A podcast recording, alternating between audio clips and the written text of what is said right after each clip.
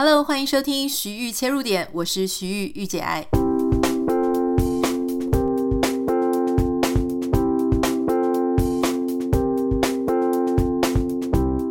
欢迎收听今天的节目，今天很开心要跟大家也是邀请到 Kevin 来聊一聊。为什么我现在讲话有一点痛苦？是因为其实我们刚刚已经先聊了十五分钟左右，但是因为我就是没有按到。我的录音键，所以只有录到他的声音，完全没有我的声音，所以我们现在必须要重录。然后他刚刚就是非常的 说：“啊，你是专业的 podcaster 是不是？怎么会犯这种低级的错误？”好，我们现在先欢迎 Kevin。大家好，Happy Monday 啊，超级。真的是，就是录完了之后又要再重录一次这种感觉。今天我们要聊的事情是关于喜欢台湾跟没有那么喜欢台湾的几个点。为什么我们今天要做这个节目呢？是因为之前有一个 YouTuber 叫做西兰，西兰，西兰，他一直强调他叫西兰。好，西兰，西兰他就是他要离开台湾了，然后他。在他的影片当中有提到他不喜欢台湾的几个点，还有他以前的影片也有提过，好，包含快速的讲一下，他不喜欢台湾的市容，台湾的空气品质，台湾很难，行人很难走在外面，那还有台湾的媒体是一个最大的重点哈，那还有他就不喜欢说出门的时候会一直被拍，就是因为他现在可能知名度比较高，就会有这些麻烦。那我们不是要讨论他，我们要讨论的事情是。就我跟 Kevin 自己，因为我现在搬来美国三年多，他在美国住了十年，十十年十一年。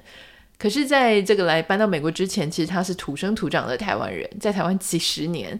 所以，其实从我们自己个人的意见，还有我们的经验来谈，说，诶，在台湾住到底有哪些很幸福的地方，跟哪一些有一点不太，就是怎么样，你都已经住了几十年，还是很难适应或者很难喜欢的地方。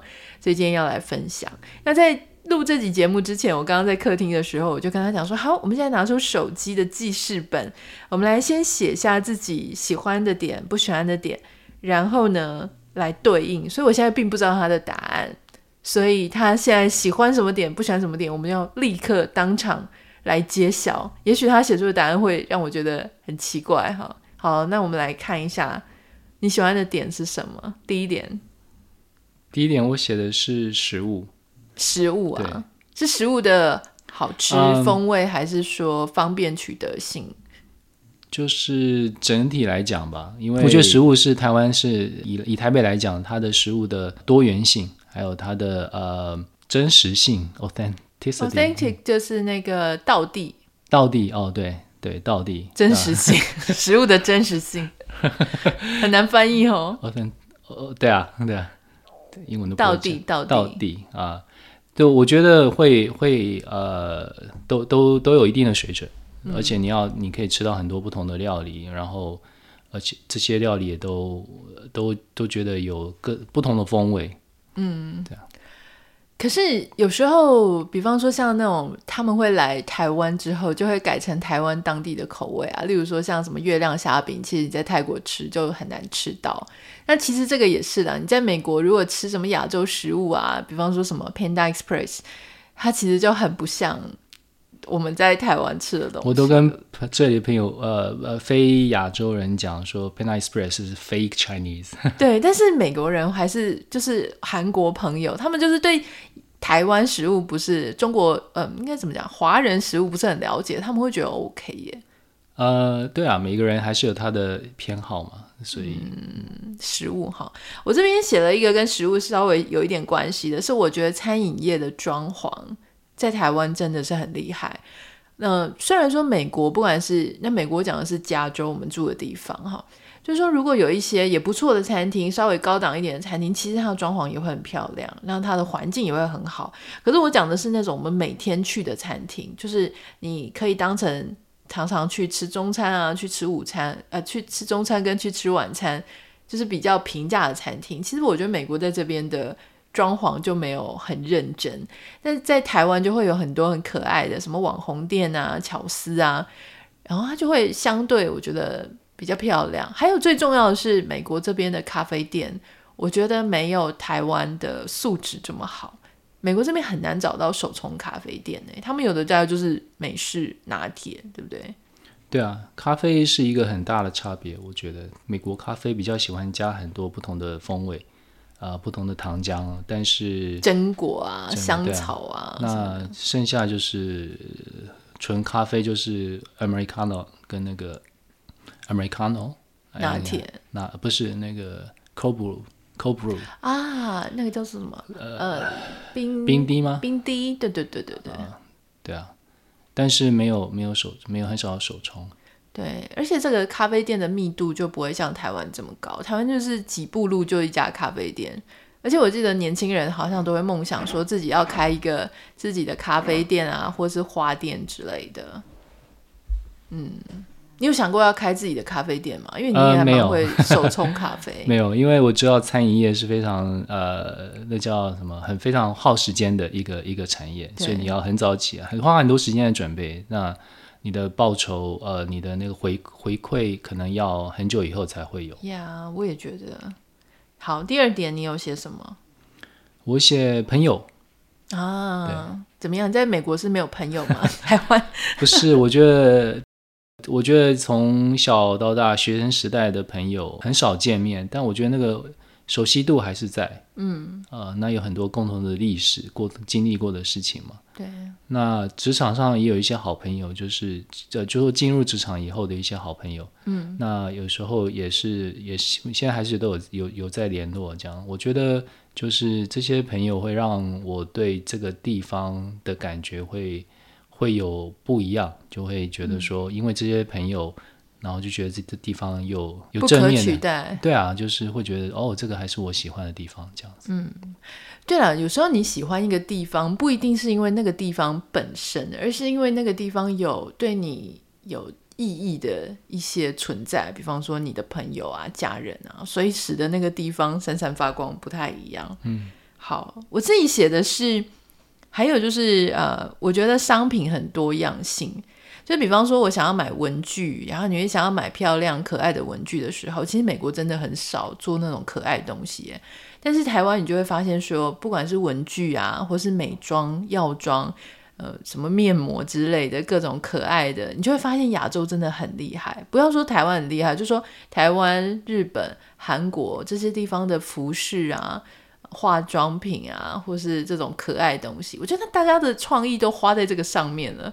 就是这个上面的多样性会让我非常好选东西。那像很多那种，我觉得老美啊，或者欧洲人，他们甚至我住在欧洲的朋友，他们就会说，有些东西或是时尚，真的亚洲比大家比这些欧美国家快速。很多年，我不知道你了不了解女生的那个化妆品，比方说修容的产品啦，各种打阴影的啊，美国当然也有，但是它的细致程度就没有像亚洲这么高。嗯，我想是文化的关系吧，就是亚洲文化喜欢这些东西，所以那么就很多。那嗯，但亚洲文化为什么喜欢这些东西？为什么美国人不喜欢？我不晓得欸，这是个好问题。对，但运动器材。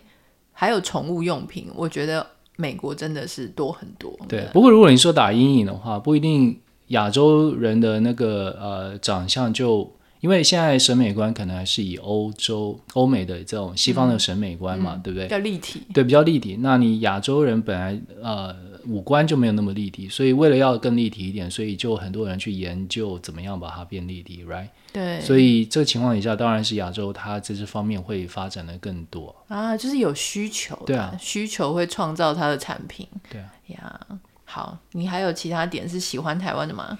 呃，在我我写的是呃它的方便性啊啊，呃、方便性涵盖很多层面，嗯、就是有例如说呃民生方面的，你你要买个东西，楼下小七呃东西的取得都很方便了，嗯。我觉得有一点真的是台湾大胜是行政效率，比方说特别是政府的 B to C 的部门，例如说像户政单位啊，或是总之我觉得政府的行政效率很高。诶，像美国每次跟政府打交道，你就会觉得。真的是不知道什么时候才会轮到你，然后什么时候电话才会接通，什么时候你的文件才会来，他没有那种随时办、随时好的那种文化，但是台湾有。有啊，这个这一点我有写，就是公部门效率，就是，嗯、但我觉得这个要局限于你自己跟跟人民有互动的一些比较啊频繁呃的一些业务的方面，嗯、台湾真的是赢很多。嗯、在台湾可能很难去体会那种办一个公文呃，办一个证件或什么要等一个一两个月，像这里驾照要等一一一两个月以上，你你真正驾照才会下来。对啊。而且就是那种什么第一关什么笔试，然后驾照考路考什么，这个都是要一排再排，然后常常有时候会隔很久，就一排就一个月、啊、两个月之类的。没错。那你还有喜欢台湾什么地方吗？呃，刚才的方便性还有另外一个层面是，台湾因为是个岛，不是很大，所以其实它很容易到海边，也很容易上山。嗯，你可以今天在海边玩一玩。然后就开车上山去住在山上，然后就是它的它的地理位置很没有不大，但是所以你就很容易去它大到达那那些地方。嗯，我们现在也蛮容易到达海边，是因为我们住在加州嘛。那如果说你是住在美国的中部，就是 那种不靠海的，其实他要看到海真的蛮麻烦的，对不对？就没有像台湾就短距离里面就可以看到各种地形地貌。那不喜欢台湾的点，我们要讲，但是其实这种不喜欢也是我们非常个人主观的，就是不一定大家也许没有这种感觉，这个是事先要先讲的，就是我们只是分享我们自己个人的看法。对啊，而且我我们两个都，我住在台北，你也住在台北很久，那我是屏东人哎。对，但是你住在台北也是很久，嗯、所以我们的出发点观感都是从台北来出发，嗯、而不是呃像住在台东就不一样啊、嗯呃，对啊。Disclaimer 讲完了，可以讲得罪人的话。没有得罪啊，我觉得就是要能够，能够能够有这个自由，可以表达自己的想法，我觉得这是很重要的。嗯、然后尊重别人的想法，即使你不同意。Yeah, 那好，直接讲。我第一个是交通啊，呃、哦，我也有讲。但我交通，我觉得是对，呃，上下班的塞车其实是蛮蛮痛苦的。以前在台湾工作的时候，我觉得。都希望尽量避开这个尖峰时间。嗯，那另外一个是假日的交通也是蛮痛苦的。例如说，大家礼拜六，然后呃高速公路就会很容易塞车，嗯、或是北海岸北去基隆就会很容易塞车啊一类。大家都会去一些比较共同的地方。可是塞车这个点，说真的，就是大城市都会有啊，像 LA 也是塞车塞的要命。那你觉得 LA 的塞车跟高速公路的塞车跟台湾的塞车有什么不一样吗？对啊，LA 的塞车也是很痛苦啊。啊、呃！但是我可以选择不要去 LA 啊。在台湾的话，好像你出门就会塞了。它是在市区的路上就塞，所以你几乎是去哪里，你你也可以选择不要去内湖啊。比方说内湖塞得很严重。对，但我住内湖啊。所以这是你个人个人的。对，所以我这是很个人的啊。嗯、那可是，例如说要去呃呃新竹，或是去台中。高速公路通常通常通常一早就塞了，嗯，对，那更不用说是廉价的时候，你就不会想要往外面跑。我自己写交通，我是觉得交通没有正义。所以我我讲的交通没有正义的意思是说，因为其实我们在考驾照或是老师在教的时候，都会教你说，呃，车子要礼让行人，大车要礼让小车。可是这都只存在于课本上，或是好像。你知道教中教校，可是没有任何人真的去遵守。你如果真的在台湾开车的时候，你就会发现大车就是欺负小车，汽车欺负摩托车，公车欺负汽车，就是这个样子。然后没有人要让行人。虽然最近真的有开始不断的宣导倡导，因为行人的事故率真的太高了。但我觉得大家很奇怪，就是平常看起来也是很温良恭俭让，结果一到路上的时候就马上变成一个冲动，然后很很会霸凌其他小车的用路人，我也不知道为什么会有这样的状况。可是哦，还有就是我发现，在台湾，因为我自己在开车之前，我是骑了非常多年的机车，那我就有发现说，其实常常你会看到各种状况，就是大家会觉得只要没有被发现就可以不守规矩，只要没有人注意到就可以闯红灯。如果说你停在一个十字路口，然后旁边没有车，原来你都这样骑车，大家就会没有，不是说我，我是我看到很多很多人就是会他没有办法停在那里，就红灯就是乖乖的停，他就是看到左右没有人，他就会过去。真的吗？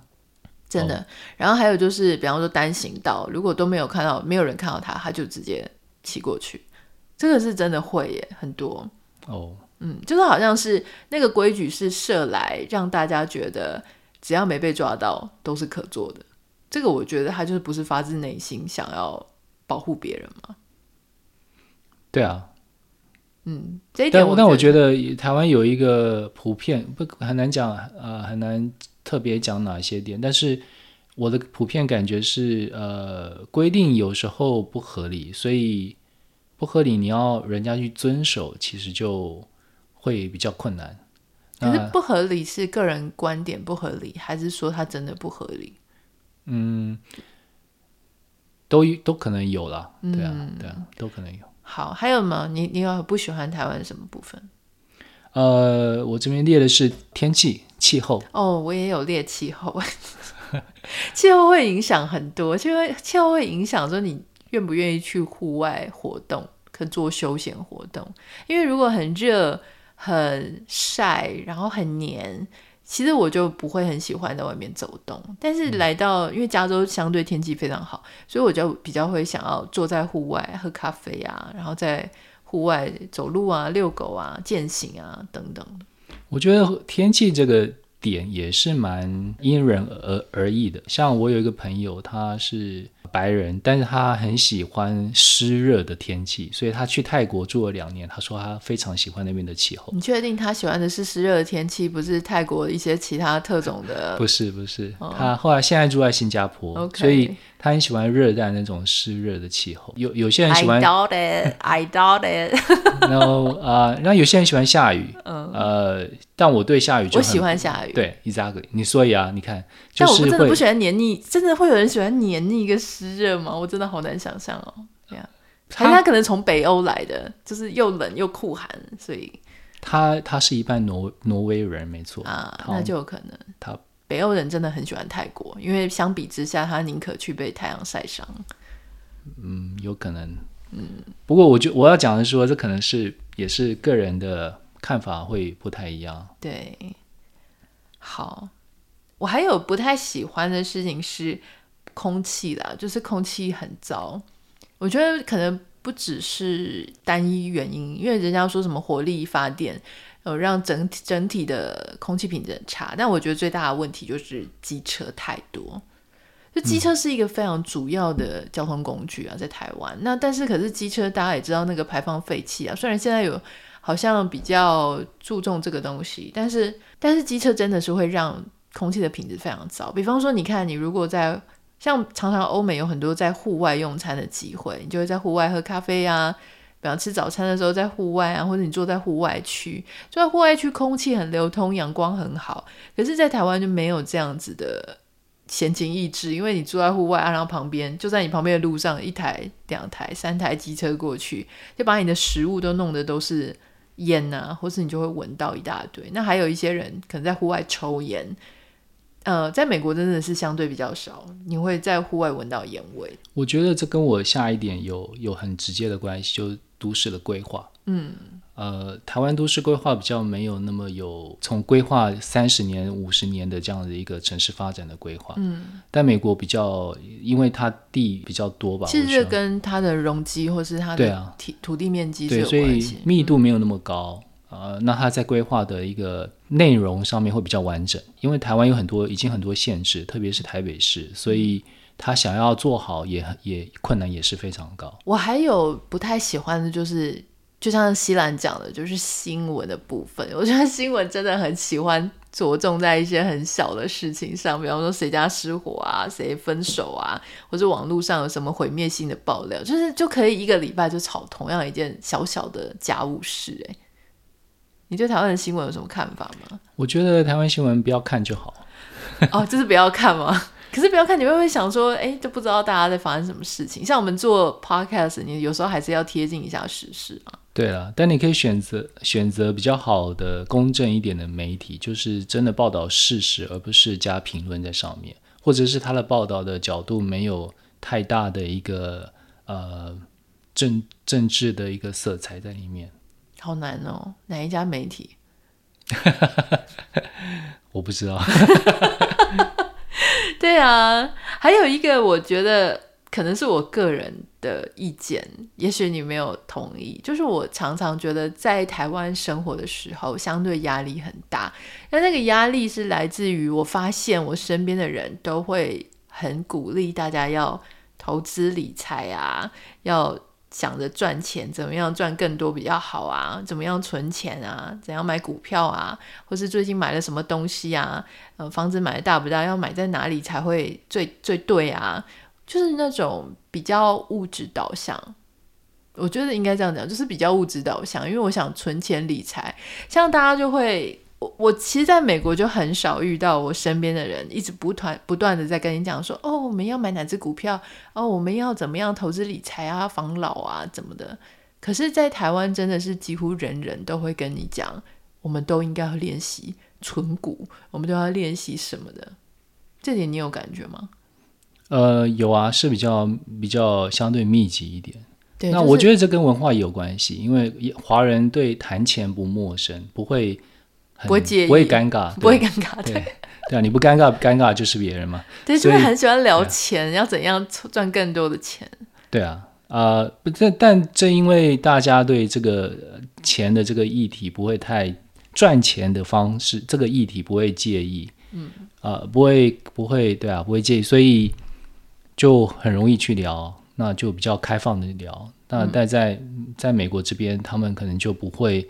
觉得这个人隐私，所以他他不太希望被人家知道他自己赚多少钱，也不希望知道别人赚多少钱。嗯，像如果说二三十岁的时候，常常就会被长辈问说：“哎，你这个工作多少钱啊？薪水多少钱啊？年薪多少钱啊？”哎，我好奇，像到你这个年龄层，就是你也已经到那种中高阶级了，你你回去还有人会意图想要问你说？你的现在的收入的水平是怎么样？没有哎，其实我很少，我个人经验很少被问到这样子的问题。哦，就是你们同才之间不会再问说，哎，赚了几千万了没啊？就是这种没有，哦，不会这样问。那你有没有觉得说台湾有一些非常独特、不可取代性的地方呢？我自己觉得台湾有一个非常没有办法取代，在世界各地比起来。我觉得台湾的治安非常非常相对非常好，虽然大家可能现在也会讲说，我们也有枪击案啊，我们也有什么什么的掳人勒赎啊，但真的，我觉得它的密度跟它相对其他世界各国来讲少很多，然后那个伤亡可能数字也相对少很多，反而觉得台湾好像比较常看到的是天灾人祸啦，但是如果说是那种刻意去，就是人为的。治安问题好像相对比较少，所以你会觉得很安全。然后很多时候你东西，人家不是说我们常常在咖啡店里面，如果要占位置，我要把我的手机啊、笔电啊放在上面，然后我就去上厕所了，都没有问题。可是你在美国或者欧洲，你是绝对不敢这样做，你东西马上立刻就不见了。老实说，我并在美国并没有感受到很大，除非当然在很。大城市像 LA 里面，嗯、那它有很多地方，你一走进去就会发现，走在路上你就会发，开车经过你就会发现有点不一样的气氛围，就旁边就是一堆呃帐篷，就是有、嗯、有游民，环境很破旧。那你走在路上，因为这跟一般的美国街道很不一样，嗯，所以你呃开车在路上你就发现有垃圾，或者是墙壁都呃房子都非常的老旧破旧，没有维护。那你就知道这一区它的就跟别的地方不一样。嗯，台湾好像没有这样的区，因为你讲我知道，就是 LA 那种非常热闹的地，我觉得 LA 也很特别，因为其他世界的很多大城市，它应该是越精华的地方，你会觉得越安全，因为很多商业密集。可是 LA 就是有一区，真的你开车开了，我有一阵子去。那边，然后我是不敢停车停在那个区域的，因为你真的会觉得毛毛的废墟般的市区。我想其中一个原因是南加州的气候很宜人，你在户外的话很少有很极端的气候，所以它在路上要生存的几率高很多，所以才会看到嘛。嗯，LA Times 一直最近在做非常。大的一些专题，就是说为什么 LA 的游民特别多？为什么底特律没有？底特律是全美国最贫穷的一个地方，但是它的游民问题没有像 LA 这么严重。那我觉得你除了你讲的说气候这个问题，就 LA 的房价真的也是高的非常夸张。我觉得它这边是一个贫富差距其实极大的地方。对啊、嗯、，L A 或者是湾区也是差很多。对，就是这个是另外一个可以改天拿来做专题来跟大家分享了。今天就先暂时到这里。还有，我觉得台湾就是大众交通工具非常的方便了。那那这个距离，刚刚你提到距离很近，交通工具很方便的时候，它相对会带来一个很好的福利，就是说，如果你需要有人帮忙，比方说长照的政策，或者是你需要有人帮你居家服务的时候，其实你从就是会比较容易找到这些人呢，因为方便到达。对啊，对啊，你从小在屏东市长大，然后后来在台北生活，这样这两个地方都算城市嘛，对不对？虽然屏东，屏东跟台北啊，因为屏东虽然呃听起来会比较乡下一点，或者比较没有那么繁荣，不过它还是它它还是一个城市的一个感觉。只是比较小规模。我突然发现，我们是一个屏东人被台北人问问题，然后就想说利息被攻下，你最好好好说话。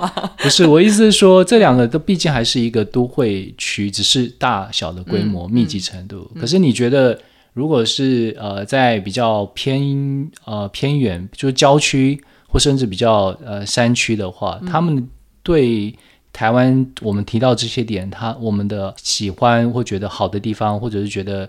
有成长空间的地方，你觉得会一样吗？你是说，如果在偏远地区的话，是不是？对啊，我觉得空气可能肯定会比较好吧。如果说是高山山区，也许那个机车污染的问题就没有这么大，而且山区也比较凉啊，说不定他们也没有觉得有这么热嘛。嗯。对啊，我觉得这就变成是非常的根据你过过去的经验而有的一些。就像像你要讲说，呃，美国的种族歧视啊，或是这些问题，或是说其他各国食材方便的取得性，其实我们也在讲加州，因为加州真的是一个移民超多的地方，所以你任何食物的取得性跟歧视问题相对会比较轻一点。那你如果是在那种美国某些州，它真的很少移民，移民的数量很少的时候，那种歧视问题就比较严重，然后它食物取得性相对会。难很多。讲到歧视问题，我觉得其实台湾有歧视，而且台湾歧视还蛮严重的。台湾歧视东南亚人吗？不是，我觉得歧视有两个层次，嗯、一个层次是你觉得他比你低，呃，比你水准比你低，嗯、所以你看看不起他，就是你觉得你比较高一等。嗯、另外歧视是你觉得他跟你不一样，所以你永远他就是跟你不一样。我们有看过一些在台湾的 YouTuber，就是一些呃。非台湾人的啊，例如说白人的一些 YouTuber，嗯，他们希望他们被看被视为是台湾人，因为他们很喜欢台湾，他们住在台湾很久了。我记得有一位，他就对一个问题很感冒，就是有人就问他说：“你你哪里来的？住多久了？”嗯，嗯，好像你永远就是一个外来的人。没有办法被当地人接纳为当地人。呀，可是在美国，虽然有种族歧视，是有这个问题。你你长得像东方人，你长得像非洲人，然后你说我是美国人，我住在这里，大家都可以接纳，然后也可以把你当做这个地方的一个一个著名。所以我觉得这一点在台湾啊，倒是还蛮明显的。我们自己的经验是比较少被问说，那你哪里来的？虽然说我们长得就是亚洲脸，但是他们不太会这样问。可是我同时最近也有看到有住纽约的朋友，他们就讲说他们在排队，就是有一条要是是外国人，有一条是美国本地人本国人的时候，他排在美国本本国人，因为他有美国公民，结果他还是一直被那种类似海关就说你是听不懂吗？就是外国人排另外一排，然后他只好拿出他的护照。所以他还是会，right，这刻板印象，对，没错。但我觉得这个可能是比较、啊、呃个例吧。嗯，就是我们遇到的情况，就是当然，我觉得因为地方很大，人很多，所以可能每个人都遇到的状况不太一样。那你有觉得台湾有什么非常独特、不可取代的部分吗？这个这一点应该是比较个人的，我觉得。台湾不可取代，是我还是把它看成是我的家乡。我就是你，如果你到一个地方，你会不会称那个地方为你的家？我觉得到台湾，我还是会，嗯，你就是永远都会关心那个地方它所发生的事情。对啊，我们会关心台湾的经济问题，台湾的呃民生问题、政治问题。那整种种的，我们都希望台湾还是可以在呃有很好的发展，然后台湾的居民可以有呃过更好的生活。所以就是还还是会很关心这块地。所以这个就可以回应大家，就是有时候会觉得说，哎，海外侨民怎么会这么热衷台湾的政治啊？那台湾热衷台湾的一些社会的话题，那个原因就是因为其实。大家有时候住在当地，反而会有一点冷感。那有时候对某一些议题啊，就觉得啊好烦啊，因为每天二十四小时都浸泡在那样的事情里。可是对美国的海外的侨民，就像刚刚 Kevin 他的心情那样，就说 他虽然距离是远的，但他心理距离是近的，因为他总是觉得那个是他的家，那个是他从小生长的地方，有他以前的那些 connection，有一些朋友，或是有一些亲人，或甚至就是那一块地、那一块街道，就是。他成长的地方，这个事情是没有办法被抹灭的。所以很多人如果说批评说啊，因为你们为什么老了之后才要回来啊？不只是因为想要什么用什么健保啊，或者是说什么吃台湾豆腐，其实不是这样的。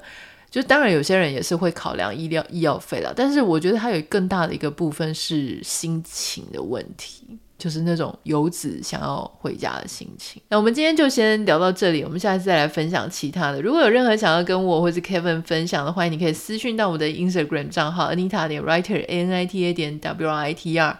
不要忘记帮我们在 Apple Podcast 跟 Spotify 上面按下五颗星，非常感谢你。那我们就下个礼拜再见喽，拜拜，拜拜。